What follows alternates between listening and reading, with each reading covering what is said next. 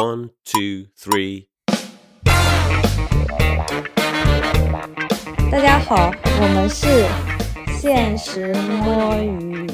各位听众朋友们，大家好啊！春节假期，想必大家采购了大量的年货，在这个年货当中啊，一定会有这个水果的存在。那这一期呢，CK 我还有我们的桑尼啊两位主播试图来跟大家一起来探讨一下水果这门生意到底怎么样可以走入千家万户，以及我们感知到的一些网红的水果是如何被塑造的。先一句话来介绍一下自己。对于水果的一些认知啊、偏好啊，包括一些消费习惯，呃，桑尼，你先讲一下吧。桑尼是一个水果懒人，就是所有需要我亲手去什么处理的水果，我觉得都非常的过分。所以我的水果食谱就是以果汁和果切为主，然后剩下就是一些不需要削皮的那种水果，你知道吗？比如说蓝莓啊、车厘子啊这种的。然后唯一的例外是就是家乡的一些水果，因为家乡的那个蜜橘比较有名嘛，所以就是橘子它获得了特别豁免权，就是它虽然要剥皮，但是我还挺喜欢的。哇，橘子已经是超级简单的水果了，就是超级容易剥皮能吃到的水果了。不然我在家里面。吭哧吭哧砸椰子自己喝吗？好的，呃，C K 我也来介绍一下吧。我其实呃吃水果的种类还挺多的，然后我觉得水果五颜六色都挺好看的，因为水果毕竟还是存在着不同的价格嘛。就有一些水果在年幼的我看来还是非常非常贵的，然后当然现在也也能够吃到了，比方说蓝莓、草莓等等等等。我因为初中、高中的时候有一段时间住校嘛，那个时候就是我爸妈会给我大量买一些。就他们觉得能够。久放的，比方说苹果这样子的水果，导致我现在已经苹果过敏，打引号的就已经不想吃这种能保存很久的水果了。好像更加还是希望说能够吃到一些新鲜的这个水果。至于剥不剥皮啊这些，我本人倒是都还好啦，因为有些水果的确吃起来很麻烦，但是味道很好，我还是愿意为了它的味道，就是去花很多时间去吃的。比方说像石榴这样的东西，感觉就是剥石榴的水平也能够体现出你跟石。榴的 亲密度哇，石榴这个东西啊，我要吐槽一下，它实在是太不友好了。因为它即使是剥好了放到我面前，我觉得吃起来都很麻烦。对，就它的籽在，即使是那个传说中的什么软籽的石榴啊，我觉得那个籽的存在感都还是很强的。所以石榴在我的食谱里面基本上是以石榴汁的形式来存在的。对，就可能有一些水果真的更适合被做成汁，或者进行一些深加工、二次加工。这个我们等一下也会进行一些具体的介绍。首先，我们还是先来讲讲刚刚过去的春节啊，大家看到的比较多的一些水果吧。我自己个人感知就是，春节因为红红火火，比较喜庆嘛。本来最传统的符合节日的水果应该还是草莓，但是近几年来，这个车厘子已经。越来越成为一个春节水果的顶流，呃，一定要强调是智利进口的，好像更能显示出它的一个原产地的这样子权威。据我本人统计啊，就是我家这个年货车厘子就倒腾了好多次。我叔叔拿回来的车厘子一整箱，然后被我妈送去了一个长辈家，然后又存在着什么我姐姐拿过来的一个车厘子又被我妈送去了另外一家，就是感觉春节期间因为车厘子这个硬通货，对，太喜欢买了，所以就不断的这个导入导出，所以我感觉我春节期间起码在我家大概就有看到。接近十箱的车厘子，对，我不知道你家是什么一个情况。车厘子呢，也是一个就我们家只有在过年的时候才会吃的东西，因为我们家的人不太喜欢它那个口感。就我要吐槽，我不知道车厘子是怎么红的。我小时候我们还是快乐的吃樱桃，也不是这个季节。然后突然之间，在我成长过程中，有一年就有了车厘子，然后它好像就变成了一个身份地位的象征，就感觉很尊贵，你知道吗？到了过年的时候，我感觉就我们家也没有很喜欢吃，但我爸妈好像就说过年了应该什么买点好的水果。于是他们就去买车厘子了，而且买的时候好像有一种不管卖多少钱都十分能够接受的感觉，就大家理所当然的接受了它的离谱的溢价。除此之外呢，就是你刚才提到了草莓嘛，草莓其实是这样的，因为它其实在春节期间是个应季的水果嘛，然后它呢在春节期间在我们家也是红火过一段时间的。它的红火的点在于它和农家乐紧密的结合了起来，春节期间会到大棚里面去采摘草莓这样的一件事情。但是因为最近几年疫情的原因，就没有采摘草莓这样的一个活动。然后我妈整体又觉得草莓很难使用果蔬清洁剂来洗它，就是因为太娇嫩了，所以 也没有吃了。大概过节是这个样子。了解。那其实刚刚像你讲到了两点啊，第一点就是以草莓为代表的这个水果采摘的农业跟农家乐体验，其实也是近年来很吸引大众然后去消费的。包括很多的亲子游，就很多家长喜欢带小朋友去采摘的东西，草莓绝对是能够列入榜首的。然后还有一些其他的，比方说像蓝莓啊，其他的比较容易摘的一些猕猴桃啊之类的，就这这些都有。蓝莓和猕猴桃，我都不知道它们是怎么长的。有的，有的，我我知道，就是蓝莓其实也是跟草莓一样的，差不多在地里的那种。对，然后猕猴桃，我个人没有摘过，对，但我有看到，就是有这种农场。那那说回这个顶流车厘子啊，呃，其实这个车厘子在国内走红的话，应该说是在那个二零一八年开始真的走红的。呃，之前可能车厘子一直比较不温不火，然后从二零一八年开始，其实车厘子的一个营销，然后包括当时就是春节到底能不能吃得上车厘子，是不是具有这个不断吃车厘子的这样子的一个车厘子自由，就成为了一个相对来说的一个网络的一个热热搜词。然后本身中国也是成为了车厘子进口比较多的这样一个国家。一个呢就是从智利进口，然后还有一个是从美国国去进口。每年春节都会有相关的一些车厘子的采购新闻。今年车厘子的价格其实基本上五斤的车厘子都可以卖到两百九十八，甚至三百五十八等等等等这样子一个价格。所以其实它还是因为它的这个价格能够保持一定的这样子的一个比较高的一个水准，所以成为了一个硬通货。其实我之前也没有意识到，它背后也是有一个存在着像这个智利的这种车厘子委员会啊，智利的这样子的一些水果公司，然后在背后去做了一些相关的一些营销。就是我做过一些功课啊，就是发现其实智利它是有自己的车厘子协会的，然后它一开始就是有在北京啊、上海啊一些地铁站啊，包括一些高级的住宅楼梯都投放了一些广告，有一些跟这个水果生鲜渠道。像百果园等等的，做了一些车厘子的节日这样子的一些消费节的活动，然后慢慢慢慢就是让大家去接受车厘子的这个概念跟春节是强绑定的，以及就是接受智利这个车厘子才是真正的原产地啊。然后在这种情况下，就是比较大的大颗的标准的车厘子，慢慢慢慢就取代了可能国内本身有的这种樱桃的品种，以一个非常大包装的一些礼盒去称霸了这样。子的一个春节年货的市场，对，所以你的意思是说，就是车厘子在中国的走红，其实是智利车厘子协会或者说农产品协会的一个蓄谋已久的一个营销的结果，是吗？是，就是其实车厘子还是有在。做一些相关的营销，然后包括它本身的这种红红火火的颜色、喜庆的颜色、幸福的象征，拿在手里的分量，加上需要就是大家可能要想一想，要有点呃咬咬牙才能下单的一个价格，以及它这个价格就是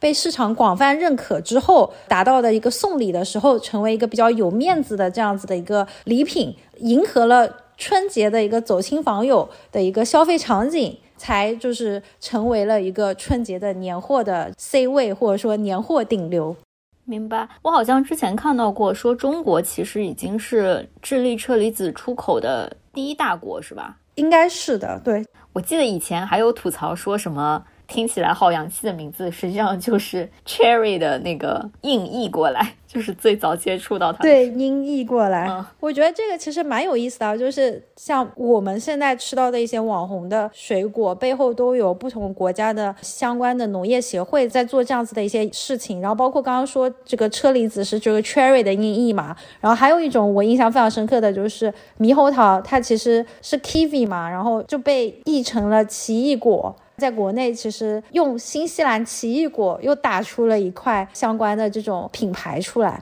对，后来又被爱奇艺蹭到了。可能这种水果本身通过它的翻译啊，就跟我国传统的，比方说樱桃、猕猴桃就区分开来了，它就以一个它的洋气的名字来奠定了它的一个市场的这样子的一个形象。但与此同时，有一个很神奇的，就是我不知道是反输出还是怎么样啊，就是荔枝，它的英文其实叫 lychee 嘛，就是好像跟中文是很像的。因为我不知道荔枝用粤语来讲是什么，其实有挺多英文单词其实是通过粤语就是音译译过去的，我感觉。哦，那说回这个呃春节年货顶流啊，想问问桑尼，觉得除了车厘子之外，还有没有什么其他的感知啊？就是我觉得除了网红水果像车厘子、奇异果这些东西以外，我比较有印象的就是在某一个阶段，突然之间水果就有了一些网红品牌啊。最早应该是褚橙，就如果稍微有一点年纪的听众，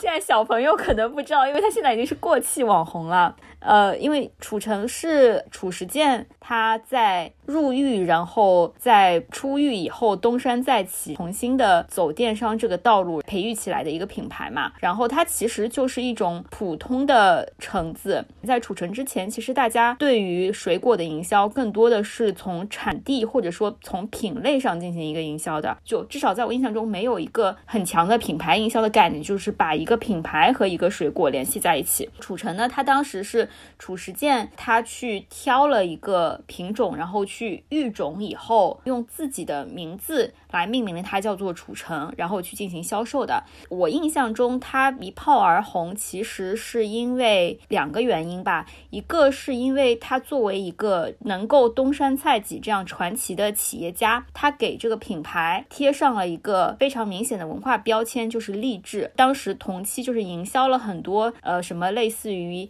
一个人的成功不在于哎什么，他的原话叫做什么？就是王石好像点评他的，就类似于一个人的成功不在于本身能够有多么成功，而在于他受到打击之后能够反弹的一个高度。当时就这个传奇的故事和这个品牌套在一起营销，就感动了很多人。就是有很多企业家，比如说像王石啊之类的，就纷纷转发让大家来购买这个品牌，然后就把他的名声打开了嘛，产生了一个很明显的名人效应。然后另外一个呢，就是褚橙应该是做到了最早的一批新媒体营销，就那个。的时候，可能微博还不像现在这么普及，或者说微博那个时候的工具还更多的像是大家在上面做一些私人的分享，就记日记这样的一些作用。但是王石他的那个转发，应该是当下通过一些名人的传播啊什么的，达到了几千将近一万条。就那个时候，可能转发万条已经是很大的一个转发量了。而且这些名人就是一时之间把和自己这个圈层里面送一些呃年礼啊，或者是礼品之类的来送储。成就好像显得非常的火热吧，有品位，就是带起来这样的一个行为。然后同时呢，那个时候还有一个现在已经过气了的电商平台叫本来生活网，嗯，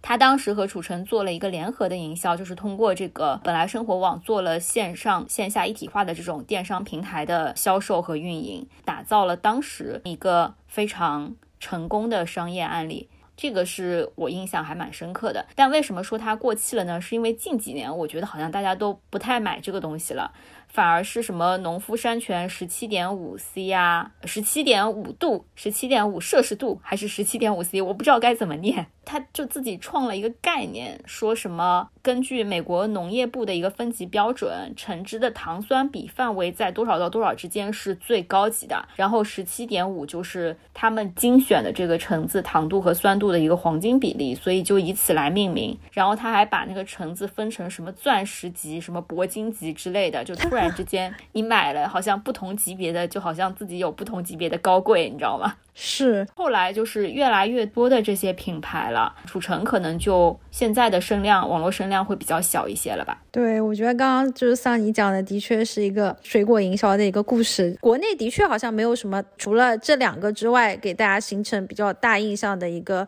品牌。能想到的还有一个就是这个佳沃蓝莓嘛，就号称也是柳传志的联想在做的一个这个蓝。蓝莓，但更多的大家能够想到的一些品牌都是国外的，像什么什么新奇士橙啊、新西兰佳沛奇异果，然后都乐的一些什么香蕉菠萝，其他的比方说一颗莓也是做一些蓝莓类的这样子的一些概念。就国内可能我们能够想到的更多的还是跟这个产地来进行强绑定的。那我们在探讨这个产地强绑定之前，我再补充一点，我近年来我会发现有一个新的春节网红啊，就是红美人，就一些柑橘，还是之前像爱媛橙，然后现在像红美人，今年其实也特别火。就是柑橘类也太红了点，它里面也出了太多爆款和流量了吧？我吃起来都差不太多。柑橘类好细分啊，就爱媛橙强调是果冻般的口感，那其实红美人也是同样的。啊，那我对红美人有点认知，还是因为象山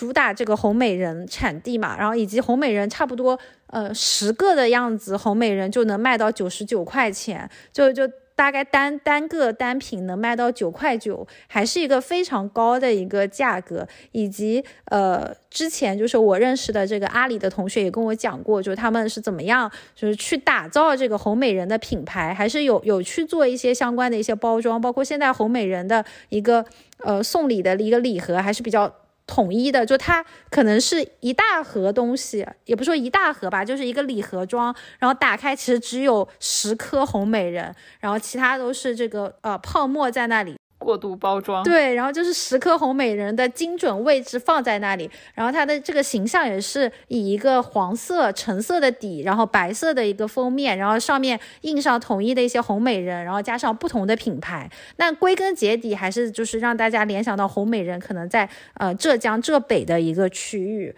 呃进行的这样子的一个生产啊，那。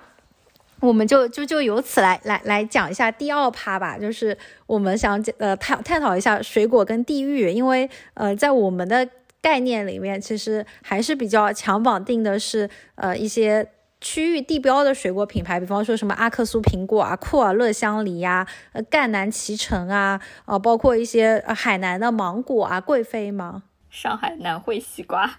对，上海南汇是不是有个什么一八四二还是什么的西瓜？幺四八，反正就是一些四个数字的西瓜，八四幺四之类的。是是是，其实我自己因为做的是一些跟乡村振兴、脱贫攻坚有关的工作啊，我会发现，其实越是经济不发达的地区吧，然后它可能越依赖于农业，包括这个水果种植业，可能当地呃还是会存在着一些比较好的一些水果。像我自己走过的，呃，像陕西有一个叫宜君的县，它只有九万的人口，啊，它的苹果其实是很不错的。然后包括像河北邢台巨鹿，它那边有这个。杏、白杏啊、红杏啊，各种杏也是很不错的。那其实反而这种原产地在那里，但是却没有能够形成一个统一的品牌，或者说陕西宜君的苹果，它就跟整体的陕西的一个红富士苹果都混在一起了。然后当时就是为了改变这个形象啊，阿里的设计师们还专门就是有一个设计师团队，就叫寻找远方的美好啊。这个团队后面还拿过什么红点设计奖之类的，不一定是红点设计奖，可能就拿过一些设计奖项。然后然后他们做的事情就是去帮助当地的这个果农，去把它的这个包装统一进行一个升级，通过一些更富有当地特色的，就消费者可能更喜爱的当地的一些文化的元素放进去，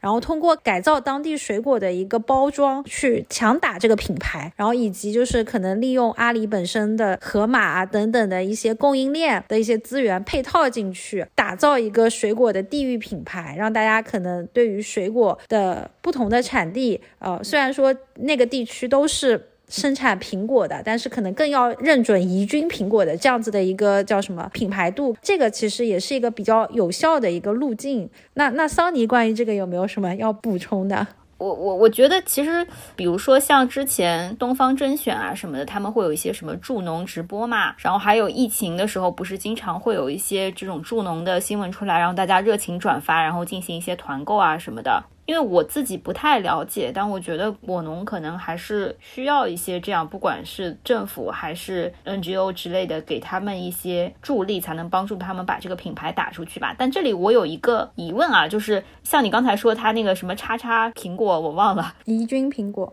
宜君苹果不是普通的苹果，就比周围的苹果都要好的这种行为，是不是他的邻居就很惨啊？对，就其实这个讲起来，就是水果行业还是挺内卷的。当然，特定的水果在一片特定的土壤或者一个特定的纬度下是比较适合种植的。但是具体的，你说两个县域它的苹果差别有多大，其实可能对普通消费者来讲是没有办法感知出它的区别的。可能决定两个县域的水果谁的产值更好，还是在于消费者对于本身的产品包装啊，包括对于物流供应链的一些认可程度。嗯，因为我在思考，就是你打出一个线的品牌，对于它的周围相线，到底是一种蚕食，还是说是共赢？我觉得可能还是需要运作一下的。对，其实这是一个挺好的问题啊。就以宜君为例，它其实是西安旁边的一个小县城嘛，然后它的苹果跟那个洛川苹果相比是差不多的。但是当地的居民因为长期以来洛川的苹果才是打出了一个品牌，能够上下游供应链能够去收购的，所以最开始在阿里的相关的项目团队进驻之前，他们的果农都是用洛川苹果的包装才能卖出去的。就像赣南脐橙也是这样子的，像江西赣南，它是有很多个县都是。是有相关的这个脐橙啊，那大家可能就会统一的用一个赣南脐橙的大的标识。明白了，就有点像阳澄湖大闸蟹和隔壁湖的大闸蟹。对，因为百草园啊这样子的一些水果卖场里面，然后能够看到他们用的标识啊，可能更多的还是用某某地区的水果这样子来命名，可能还是为了这个上下游供应链的一一些怎么样能够抢占消费者心智的一些做法吧。就果农们可能就会采取市场更认可的一些品牌来包装自己的水果。明白。那讲完这个水果跟地域的一个关系的话，接下来就来讲讲水果跟季节的一个关系吧。因为其实，在我们的这个小时候，或者说在我们大家的心中啊，水果应该是有着季节的相关性的。然后这几年也会有什么反季节啊、大棚啊这种水果的概念。接下来就请桑尼先来讲一讲你对这一块的一些了解。我现在其实是知道，随着科技的进步，特别是比如说像大棚的技术啊，以及现在供应链不是更加的便捷嘛，所以你可能可以在不同地区的水果都能够快速的运过来，所以水果其实是不太局限于它原先的一个季节所在了，不是说我只有在某一段时间才能吃到某一些水果，但是我自己是觉得。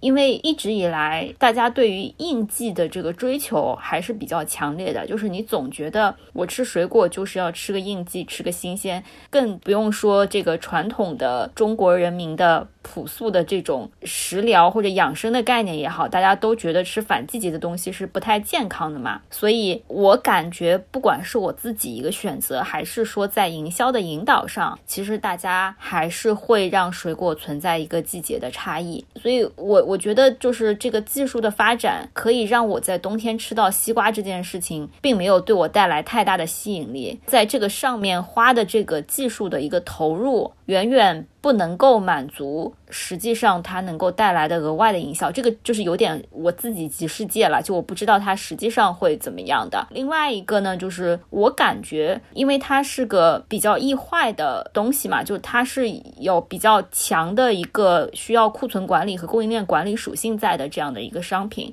所以如果它的销售不能够形成量，没有办法预测一个稳定的现金流的话，蛮难去做一笔生意的。所以我很好奇，就是那些去做反季节水果生意的人，他们是怎么样能够获得成功的？我自己个人感觉啊，就是反季节水果跟反季节蔬菜为什么能够成为一个趋势？当然，一方面是大棚农业、农业科技的一个发展，另外一块还是在于可能大家的一些消费需求跟偏好，就是不像以前，可能大家更就是珍惜在每每一个时节吃到特定的水果蔬菜。那现在像我们去酒店吃饭，它那个果盘一年四季果盘里面可能都会有西瓜，也不说用脚投票或者怎么样吧，就大家。可能对于某一些水果，还是希望它能够一年四季都在供应，或者说对于它的一些消耗量跟市场的接受度是更高的，是不是因为消费者的一个需求的存在，导致了一些水果能够一直被供应、被生产？我觉得可能有一些平衡吧，就是当这个技术发展到反季节水果的培育和储存所带来的额外的成本远低于它这个需求能带来的额外效益的时候，可能就有了这样一个市场。但是我整体还是觉得，到底有谁想要在冬天吃西瓜？讲起来，我家年夜饭的餐桌上，我舅舅还特意当天去买了一个西瓜，然后并把它冰镇了一下，说这个口感更好，能够上桌。然后被我外婆骂了一顿。我外婆说：“谁要在冬天吃西瓜？”我突然老派了起来，不代表本小学生真实年龄。但这个的确是，就是反季节水果跟蔬菜，其实还是涉及到它产生了更多的碳排放。就是从环保的角度来讲，的确是它并不是说对对这个气候的变化可能会有一些存在着一些不好的效应，以及及其实冬天买的西瓜肯定是比夏天更贵的嘛。这个其实消费者们呃有所共识的，对。但但是还是存在着这样子的呃消费者，那那只能说市场生态还是比较多元化的吧。呃，我补充一点啊，就是我个人感觉以前有明确的水果的季节性的时候，嗯，大家可能就是会更加的去珍惜这个水果的上上市跟下线，然后会在呃它上市的那一段时间内更加积极的去购买。我对于四季的一些感知还是跟水果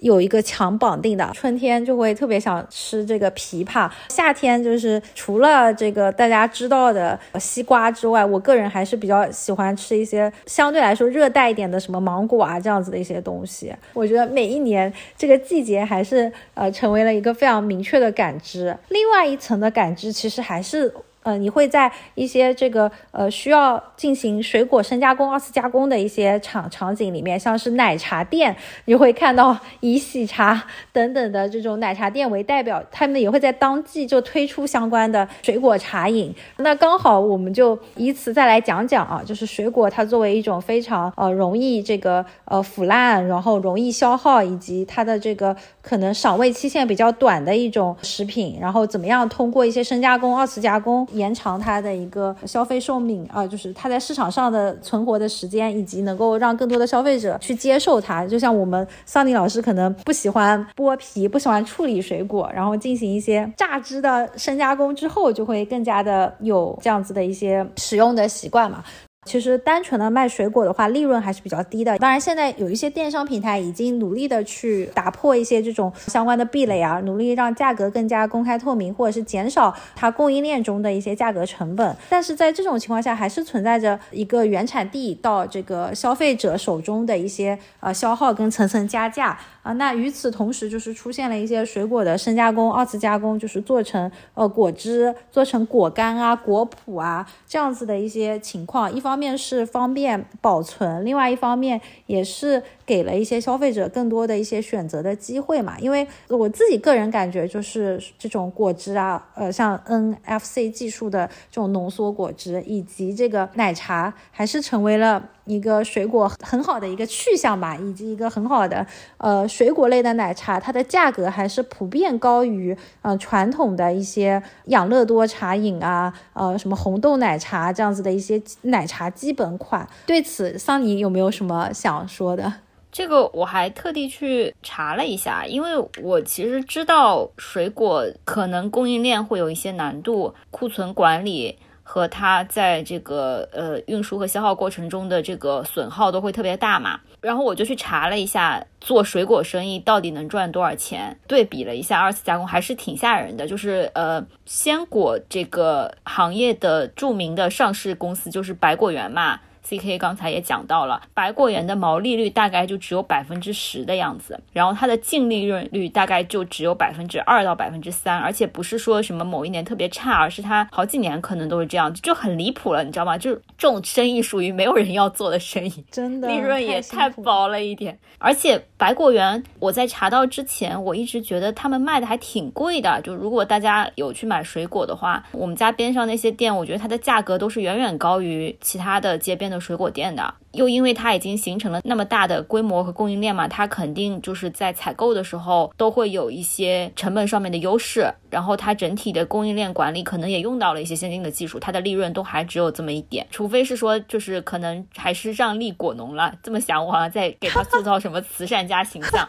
但是我真的想不通哎，我就去查了一下。因为我本来想去查，就是纯果汁或者是那种企业，然后没找到什么会员这种。呃，会员已经太多商学院的案例了，就它有一些商海沉浮啊，七七八八的故事。我去查了一下农夫山泉。因为农夫山泉也是二零年的时候在香港上市的，农夫山泉整体的毛利率就有百分之六十，然后它的净利有百分之二十四左右，就是完全吊打百果园。所以我我我就不知道说这是一个普遍的做鲜果生意和做饮料相关的。之间的一个差别还是怎么样？因为农夫山泉它虽然有很多其他的饮料，比如说像是茶饮啊，还有就是呃水啊，都可能在中间还占大头嘛。但是我查不到它单产品线就是果汁什么的这个利润率，但应该差不太多，差太多它也没有必要去投资这个果汁饮料的产品线啦。所以我估计它的这个，比如说像刚才说到 NVC 的果汁啊什么之类的，利润率也不会低的。那唯一有可能有解释的也是它。年报里面自己吹嘘到的，就是说他做鲜果的这个生意，他后续接上了呃，像是果汁，像像是果味饮料啊什么之类的，它是有一个协同效应的嘛，就它有一个从原产地到后续的这个二次加工、深加工，完全都是他自己在掌控，所以他能把整条这个产业链的利润都都吃到手。但是单纯从百果园和农夫山泉的利润率来比的话，我觉得还是挺惊心动魄的。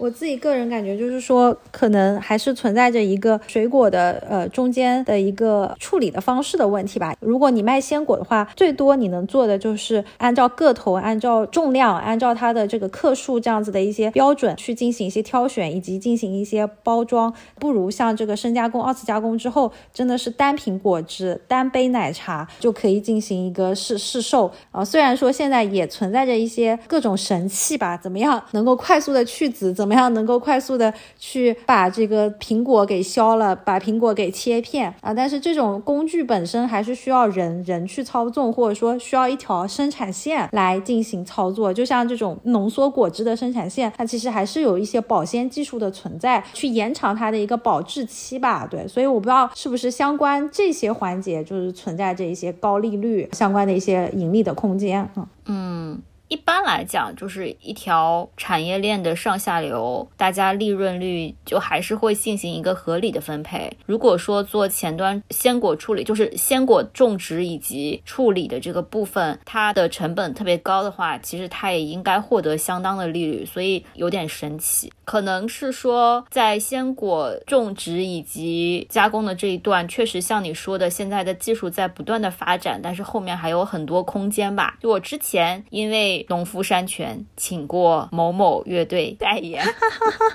所以他们有一个参观他们那个十七点五度成的那个果园的这么一个直播的活动。然后呢，它其实已经是一个非常非常现代化的种植和处理的工厂吧，给大家介绍它的这些用到的技术啊什么的。所以其实像这个现在的话，它的那个筛选。清洗，它在那个筛选的那个流水线的时候，它会用先进的一些光学的技术，就是你每个橙子滚下来，它可能会各个角度拍拍拍拍拍几十张照片，它会用人工智能分析这个橙子表面的这个瑕疵，然后它就分类了，它就滚向不同的这个道。如果说它不满足某些最低的质量的要求，它可能就是滚了，我不知道它去到哪里了，可能去做果汁了。这个只是外表嘛，它还要去测它的那个糖度，因为十七点五。度不是就是刚才说了，它其实是一个酸度和糖度的一个 balance 嘛，所以它会用一些近红外这样的技术去穿透，然后看到里面的这个糖度，让它达到一个误差很小的，然后最优的甜酸度对比的这样的一个状态。嗯，接下来它不是会分级说有那个什么钻石级、铂金级什么什么之类的嘛？那这个它也是通过一些什么自动感应啊、体积啊、重量的那种，然后它就会分类，自动的去包装啊什么之类的，就还挺神奇的。追星还能学到这种知识，我觉得就是看这种水果的分拣过程，应该也还挺治愈的。虽然一方面觉得残次的水果就好像达不到标准的水果，就不知道滚到哪里去，也有点伤感。都用来做果汁了，所以他们的利润就很高，在造谣。可能有一些橙子，呃，我知道还会进行一些打蜡的这种加工，就是让它看起来这个光泽度更好一点。我觉得这个这个本身就是送到消费者手里，感觉好像也是可以给一个个水果配上一个个微笑等等的表情。对，精准找到表面有瑕疵的地方，然后贴上一个标签，对吧？对对对，也是很厉害。然后关于这一趴，就是水果的这个二次加工啊、深加工，我其实还想再讲一个点啊，我觉得还是挺有意思的。呃，像奶茶等等的这种行业，他们为了做相关的创新，就是以饮料行业为首吧。还有就是像雪糕啊、冰淇淋啊这样子的一些需要这种水果口味来丰富它这个产品的这种口味，它反而就是会在做一些相关的这种新品研发的时候，帮助大家又重新意识到一些水果。那我自己个人来说，印象最深的还是这个潮汕的油柑嘛。我本来根本不知道这样子的一种水果，然后是因为就是喜茶、乐乐茶等等就在推油柑的这种概念，这个茶饮反而让我关注到了说，啊，原来还有这样子的一些水果，包括之前就是呃。台湾它也会有一些什么爱玉啊这样子的一些水果，是做成相关的一些饮料，包括做成什么爱玉冰啊这样子的一些概念，然后让大家才才意识到说还存在着像爱玉啊，包括芭乐啊这样子的一些水果的存在。对，因为以前去点这个奶茶的时候，就会选奶选茶嘛，更多的是在茶上面做做文章。后来水果茶饮通过这个途径来打品牌了，我也是就是知道那个油柑，但是我知道的时候是他。们告诉我说是用来治便秘的，最大化发挥它的功效。对，刚刚就是我们也讲了，就是水果的一些特性特点。我们最后就还是来讲讲我们家乡最有名的一些水果的故事，让我们自己也来成为家乡水果、家乡产品的代言人。先有请桑尼来讲一讲。强行植入，其实台州有特别多的水果，真的是亲情推荐啊！就我这种不是特别烦吃水果的人嘛，其实家乡也是有很多水果是可以推荐给大家的，比如说黄岩蜜橘，然后还有像仙居杨梅。哇，你竟然说黄岩蜜橘，不说 涌泉？对，这个就是我刚才跟你说的，因为它往外打的这个品牌是黄岩蜜橘，还有像楚门文旦之类的。然后我刚才说到的这些，其实都是有中国国家地。地理标志的一些产品，它这个水果品类和它这个地域是深度绑定，然后已经形成国家认可的这种农业农村部批准的这样的一个农产品地理标志登记的一个保护的。除此之外，其实大差不差的这个地域之间，其实也是它的隔壁县是有很多非常美味的。就比如说蜜橘的话，其实临海涌泉的蜜橘，因为是我们自己从小吃到大的嘛，我觉得也不输黄岩蜜橘啦。我们家其实每年。大概到了蜜橘的这个季节，差不多就会有一些相熟的这种果园里面认识的朋友啊什么之类的，然后我妈就会采购很多很多箱，就采购个几十箱，然后把她的亲戚朋友啊，还还有需要要送礼的这些人，大家都寄个一两箱这样子的。嗯，然后呢，因为 CK 老师给我发了作业，让我来查这一趴，然后我就非常努力的去查，因为毕竟我们台州有很多地方还是有非常悠久的文化历史的，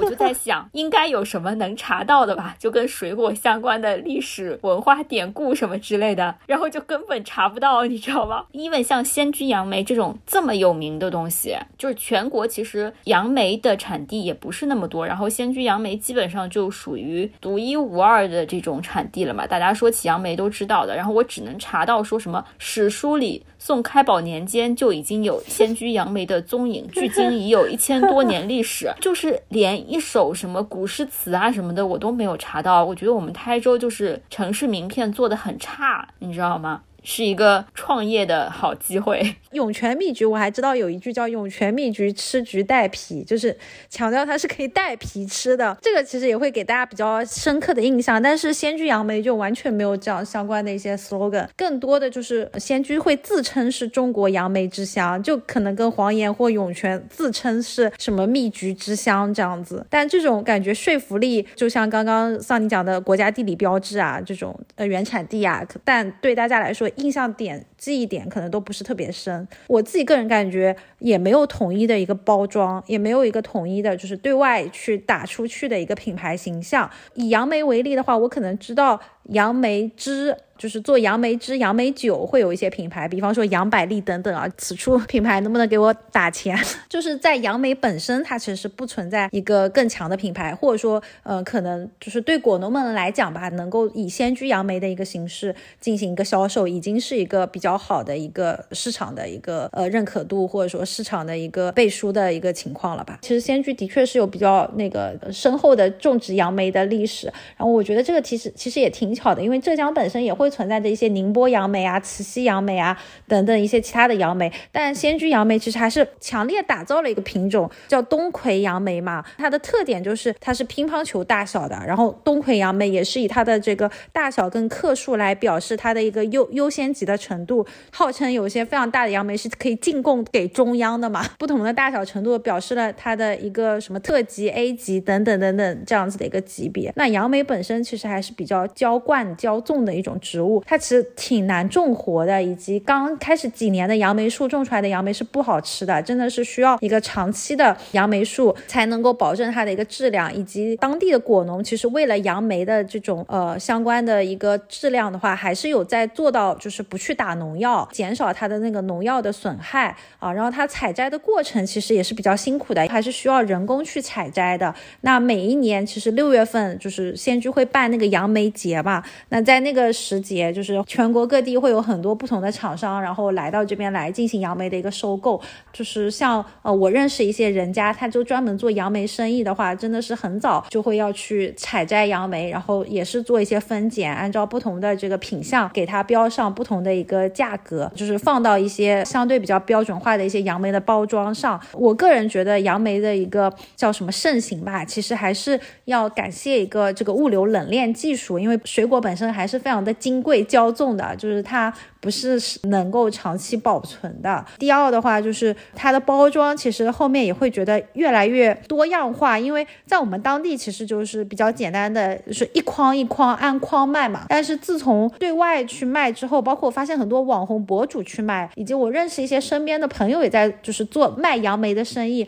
他们会把杨梅真的一颗一颗，就是拿那种特制的这种包装盒，然后可能一板里面就是也没有几颗杨梅，就跟那个。红美人的包装是一样的，就弄得很金贵，弄得很什么杨梅中的爱马仕这种感觉去卖，但是它的性价比真的不如就是在我们当地吃到的一筐一筐的杨梅更好。现在杨梅就是除了这个相关的水果之外，我们当地还是有在做相关的一些杨梅的菜，比方说什么杨梅紫排啊这样子，也是能够听起来。黑暗食谱的感觉，很暗黑吗？但是杨梅紫排还挺好吃的。然后包括我们当地有一家，就是也是比较有名的餐饮，他会做那种把那个鳕鱼嘛，鳕鱼球，然后就做成杨梅的形状。就还是希望说，虽然杨梅的赏味期限很短，但大家不论什么时候来仙居旅游，都能够通过品尝杨梅酒啊、杨梅棒冰啊等等这样子的一些形式，感受到仙居杨梅这个原产地的存在，以及这个仙居人还是靠杨。煤吧，带动了我们这个比较贫困的一个地方的一个发展。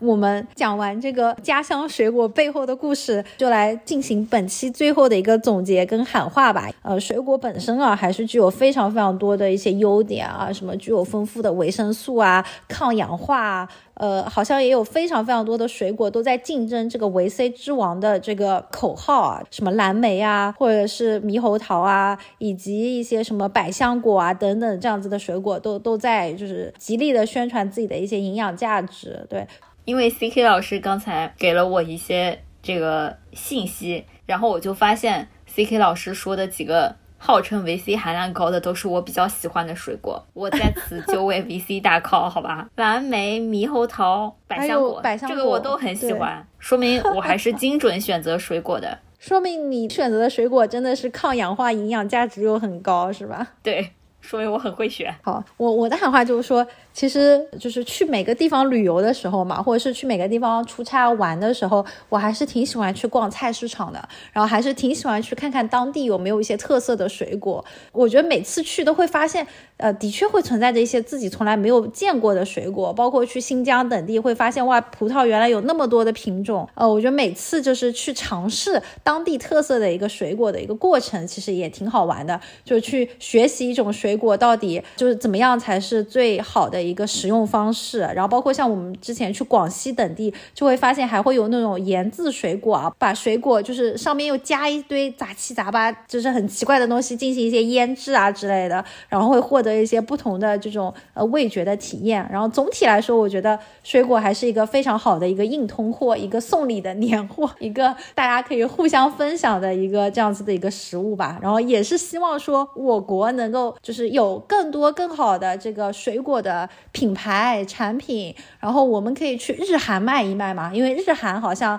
水果都很贵又很少的样子。然后当然能够出口全世界，能够获得更多的外汇收入也是更好的。然后大家也可以不要只看什么智利、新西兰的这种水果，还是可以关注关注我们自己的这种原产地，关注关注自己家乡的一些熟悉的、怀念的味道。我们今天就还在回味春节水果的余韵中结束本期的录制吧。然后大家如果有什么特别想要推荐啊、打打 call 的水果，或者是你有什么特别的关于水果的一些记忆呀，或者一些想要分享的，都欢迎给我们留言互动评论，也可以关注一下我们的播客。对我们虽然我们虽然是一个只有发娱乐项才有人气的播客，我们还是兢兢业业的做一些其他的这个讨论的。对，兢兢业业的。再进行一些我们知道的一些那个好物推荐，酸酸甜甜的水果的氛围中结束本期的讨论。祝大家拥有跟水果一样甜蜜蜜的一年。好的，拜拜，拜拜。我多么想一夜长大，亲爱的爸爸妈妈，